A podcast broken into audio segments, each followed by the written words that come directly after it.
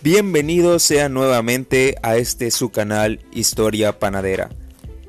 El día de hoy, continuando con la educación secundaria, hablaremos acerca de el rezago tecnológico en África y América Latina. Para entender este tema, necesitamos remontarnos a conceptos tales como el colonialismo, imperialismo y descolonización. Pero, ¿Qué son estos conceptos? El colonialismo, la definición nos lo dicta como un sistema político y económico por el cual un Estado extranjero domina y explota una colonia. En pocas palabras, una colonia es una extensión del territorio dominante fuera de sus fronteras, como por ejemplo Estados Unidos que fueron previamente las 13 colonias inglesas hasta su rebelión en 1775. Ahora hablemos del imperialismo. La definición nos lo dicta como una actitud o forma de actuación política basada en dominar otras tierras y comunidades usando el poder militar económico. ¿Qué sucedió con el mundo tras la conformación de los estados nacionales? El imperialismo se caracterizó por la división de territorios no conquistados. Tal fue el caso de África, siendo cruelmente explotada en recursos, es decir, materias primas y mano de obra, es decir, la esclavitud. Finalmente, hablemos del último concepto, la descolonización, la definición nos lo dicta como un proceso de independencia política de una colonia o territorio en relación con la nación extranjera que lo dominaba. El concepto, como claramente indica, marca el inicio de un nuevo territorio independiente.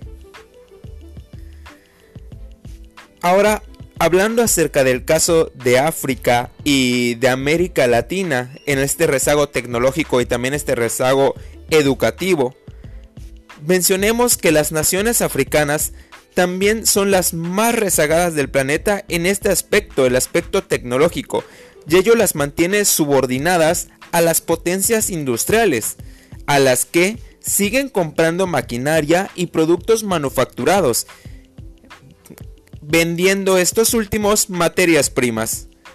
Aquí vemos una clara relación con el caso de América Latina, donde sucede lo mismo, donde hay una escasa industria y se tiene que estar comprando precisamente recursos que se pudieran producir a través de las materias primas que existen.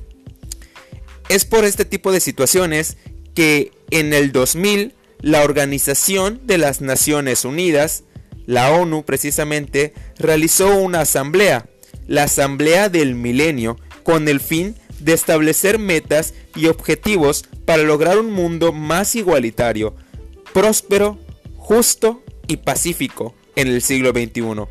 Las primeras metas debían conseguirse en el 2015.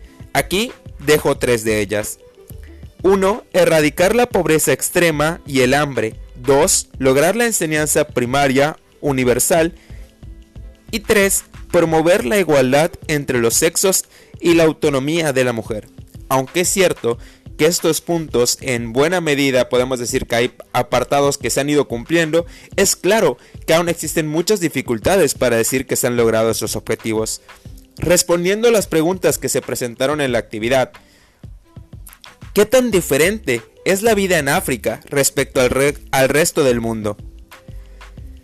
Entender la vida en otro sitio es de antemano bastante complejo. Sin embargo, el caso africano es muy conocido en el sentido de que sabemos que predomina una notoria desigualdad en comparación con las grandes potencias.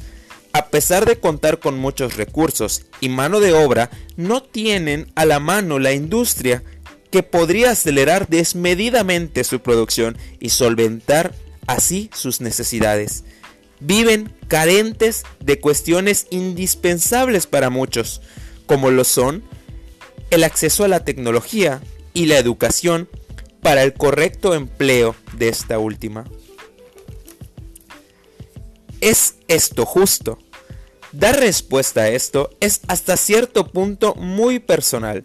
Podríamos decir que no, puesto que África sufrió demasiado en el periodo imperialista y de colonización, al punto de que la brutal explotación del esclavo fue tan visible que muchas personas de las altas esferas lucharon por su liberación.